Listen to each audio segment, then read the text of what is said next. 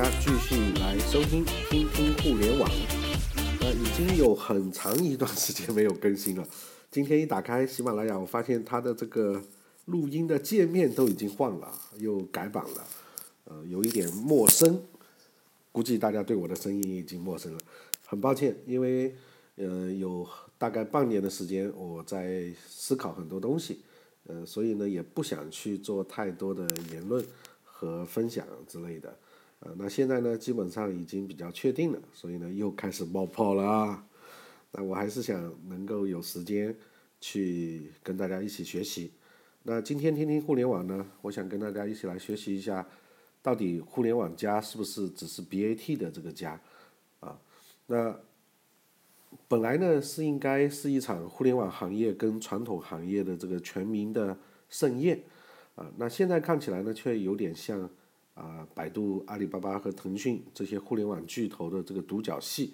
那这一年来啊，大概应该以 BAT 为代表的互联网巨头，可以说是展开了全方位的这个互联网加的布局竞赛。啊，争相都发布了自己的互联网加报告，那么在相关领域呢，也进行了积极的投资并购，啊，和各个地方的政府啊和企业进行一些签约合作。那我相信，马上今年的两会要又要开了啊，那两会上呢，这个互联网加的这个经济，呃，应该说 BAT 这些公司还是会有一他们的这个声音出来。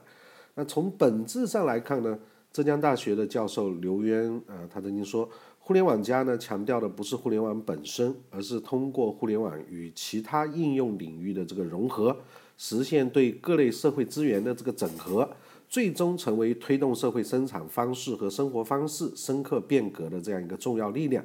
但是在这样一个相互融合渗透的过程当中，呃，我们觉得应该会应该更加多一些主角会比较好啊。那我们今天来看一下，为什么说 BAT 主导了互联网加？那二零一五年全国两会之后啊，马上又开二零一六年，时隔一年，这一年我们看从中央到地方政府出台了一系列推进互联网加的这个指导意见和扶持的政策，但是产业层面的这个回应呢，基本上还是以 BAT 为主。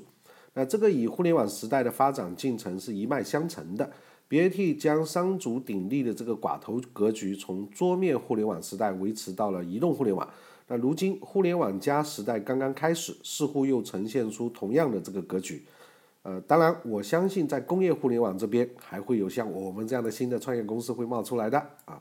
那一方面，BAT 本身争相在各地展开互联网加的这个合作，马化腾甚至亲自披挂向上阵，在二零一五年全国两会后的一百天内，马化腾可以说是南征北战，将腾讯的这个互联网加先后落地到。河南、上海、北京、天津、重庆、四川、贵州等地，那跟十六个城市跟相关的这个机构签署了战略框架合作协议，呃，开展这个微信的这个智慧城市啊，腾讯的这个智慧城市。那另一方面呢，这一年时间在互联网加各领域诞生或活跃的这个企业。即便是不同于 BAT 跟传统企业的线上线下新型的互联网加企业，绝大多数也因资本和经济环境的这个影响，与昔日竞争对手合并，最终仍然绕不过由 BAT 入股接盘接盘的这样一个命运啊。那比如互联网加出行行业的这个滴滴和快滴合并之后，最大的投资方变成了腾讯和阿里巴巴。互联网加生活服务。行业的这个美团和大众点评合并之后，在二零一六年一月，最新获得了三十三亿美金的这个融资投资机构名单当中，仍然是原大众点评的这个投资者腾讯。那阿里巴巴还在二零一五年以二百八十三亿元战略投资的线下零售商这个苏宁，成为其第二大股东。那这也是截至目前为止互联网加零售行业最大手笔的投资并购案例。那么，互联网加企业，尤其是 BAT 这么样的高歌猛进，不仅让人有些担心。那这就意味着，借助互联网加的这个风头、春风，三大巨头啊，应该说是会成长的更大、更重的这样一个巨无霸，甚至大到失控。那没有人知道这个答案，但类似的这个担忧声音会已经会出现啊。那行业内呢，有观点认为，趋势如果持续，在 BAT 已经成为。互联网加浪潮底座的这样一个情况之下，对于 BAT 与互联网和移动互联网行业的这个良性健康发展，乃至国家的治理体系，都会带来不小的挑战。以致有人建议商务部等部门应该主动审查对 BAT 今后在互联网加的这个领域的投资并购案例以及后期市场格局的失控风险提前进行把控，否则各行业的这个互联网加最终会变成专属于 BAT 的这样一个盛宴啊。那互联网离不开，其实离不开传统的这个队伍。那为什么这一年都是 BAT 这样呃扑面而上？也其实也跟我们刚刚看到的很多线下的这个地方政府和一些企业啊，认为 BAT 是最成熟的有关系啊。他们也更乐意引进他们，所以一般普通的一些创业公司呃认为风险合作还是很大的。但往往呢，互联网还是离不开传统的这个队伍。那么，在 BAT 的三位掌门人看来，比起消费互联网的这个时代，互联网加的这个空间更加的广阔，可做的事情也更加的多。有什么理由不加呢？甚至马云都说，其实我们现在才刚刚开始啊！在过去十几年的这个积累当中，BAT 拥有了国内互联网领域最领先的这个技术、最全面的互联网商业模式，也有最敏锐的互联网嗅觉。同时，因为用户规模和资本优势，积累了海量的大数据资源。这让 BAT 率先进军互联网加看起来无可厚非。那从另外一个角度，我个人认为 BAT 的成功啊，在中国也是比较偶然的。呃，几万家甚至这个跟中彩票的几率也是差不多，只是最后活下来的 BAT，BAT 有各种各样的死法，毕竟它活下来了而已。但也正因为可做的事情太多，那光靠 BAT 商家巨头远远是做不完的。而且呢，互联网加的这个核心是帮助现代制造业等传统产业企业进行转型升级。那这个过程离不开传统企业。那么我们说，在消费互联网、信息互联网向这个工业互联网啊，也就是我们说的制造业互联网这个改变上面，在传统的互联网只是消除了中介的这个力量，让我们的用户啊更短的能够跟产品进行信息进行连接。那么在这一块上面。其实现在的传统制造业，应该来说是真正到了需要进行变革的这样一个阶段。那么 BAT 三位掌门人也深，当然知道这样的道理啊。在互联网加的这个时代，BAT 掌握了互联网的技术，拥有互联网思维的这个领路人。那这些技术和思维，只有在实体经济主体结合，才能发挥最大的这个效能。那马化腾曾经也表示呢，互联网产业。这个下一个风口是和传统行业的融合，在这个过程当中，腾讯将专注于做互联网的这个连接器，连接人和服务、人和人以及人和设备。那腾讯要在风口上做二道贩子，不再去抢夺风口，未来将把公司半条命交由合作伙伴。那全国人大代表、百度的董事长兼首席执行官李彦宏也曾经说，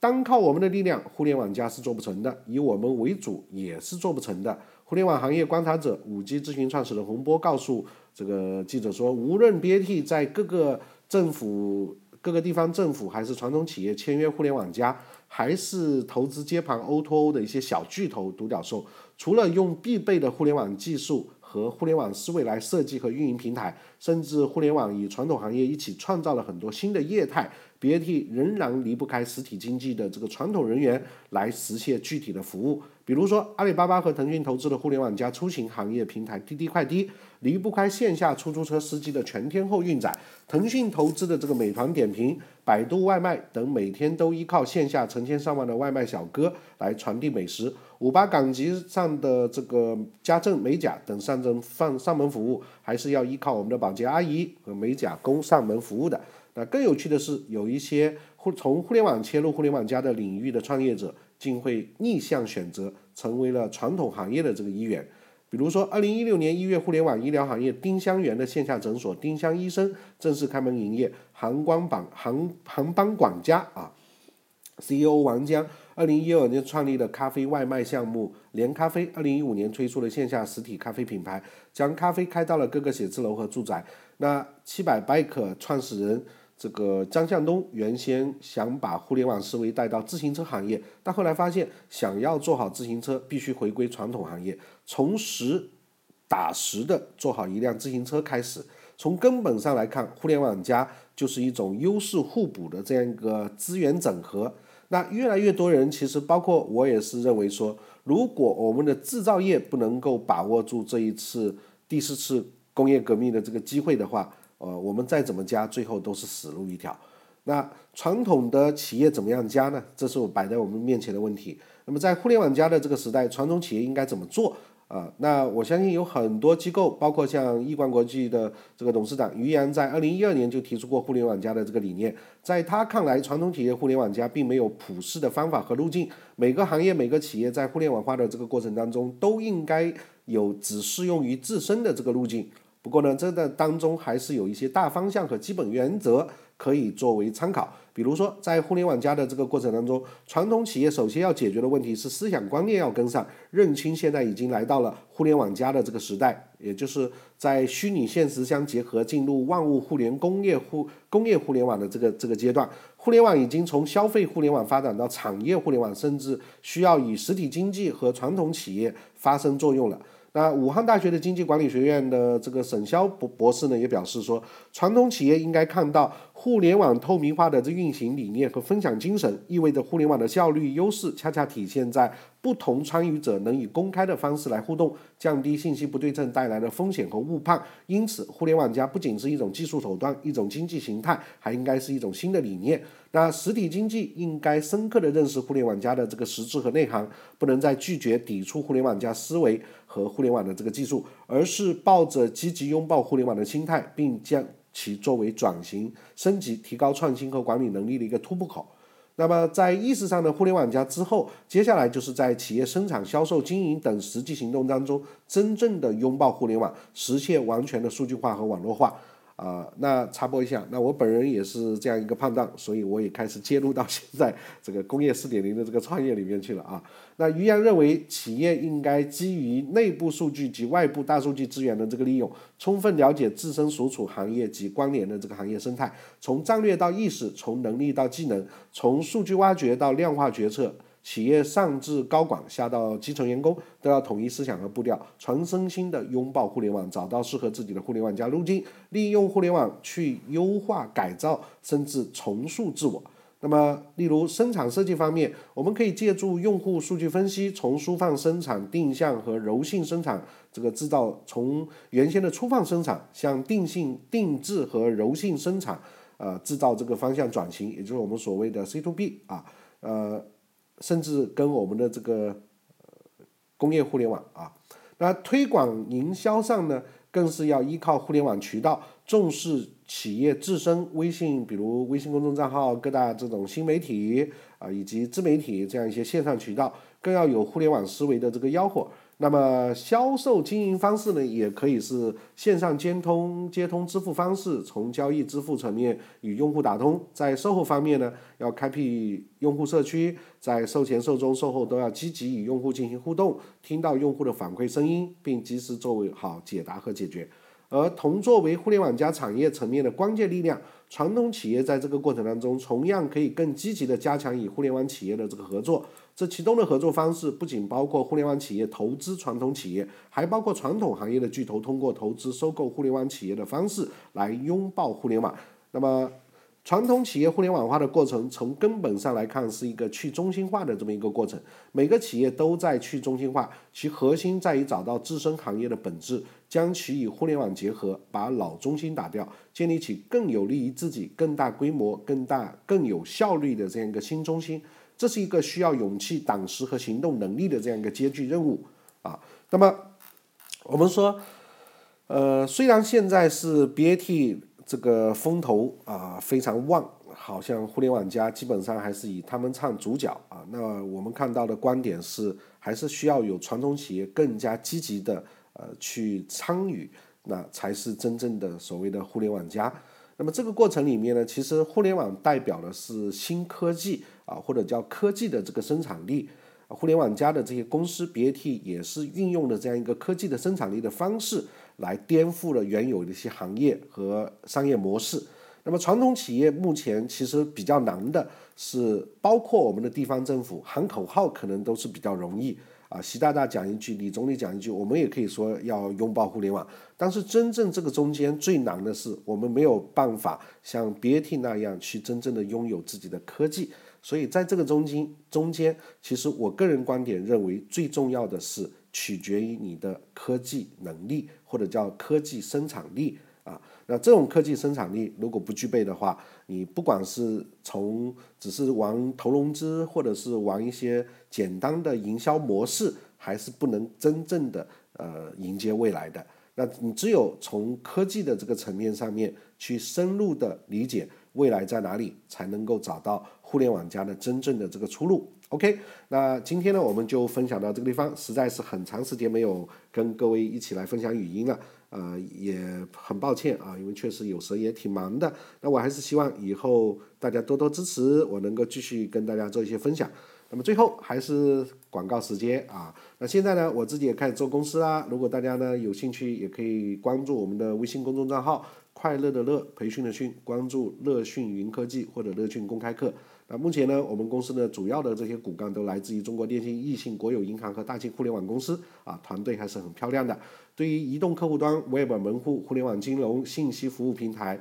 甚至智慧控制系统、应用型软件啊、实时工业控制等等这些行业呢，都有着非常丰富的开开发经验和蛮多的业界知名的成功案例。如果您有这方面的一些商业合作或者需求，也可以跟我本人联系，或者拨我们的四零零六六六零七零八啊。那感谢您的收听，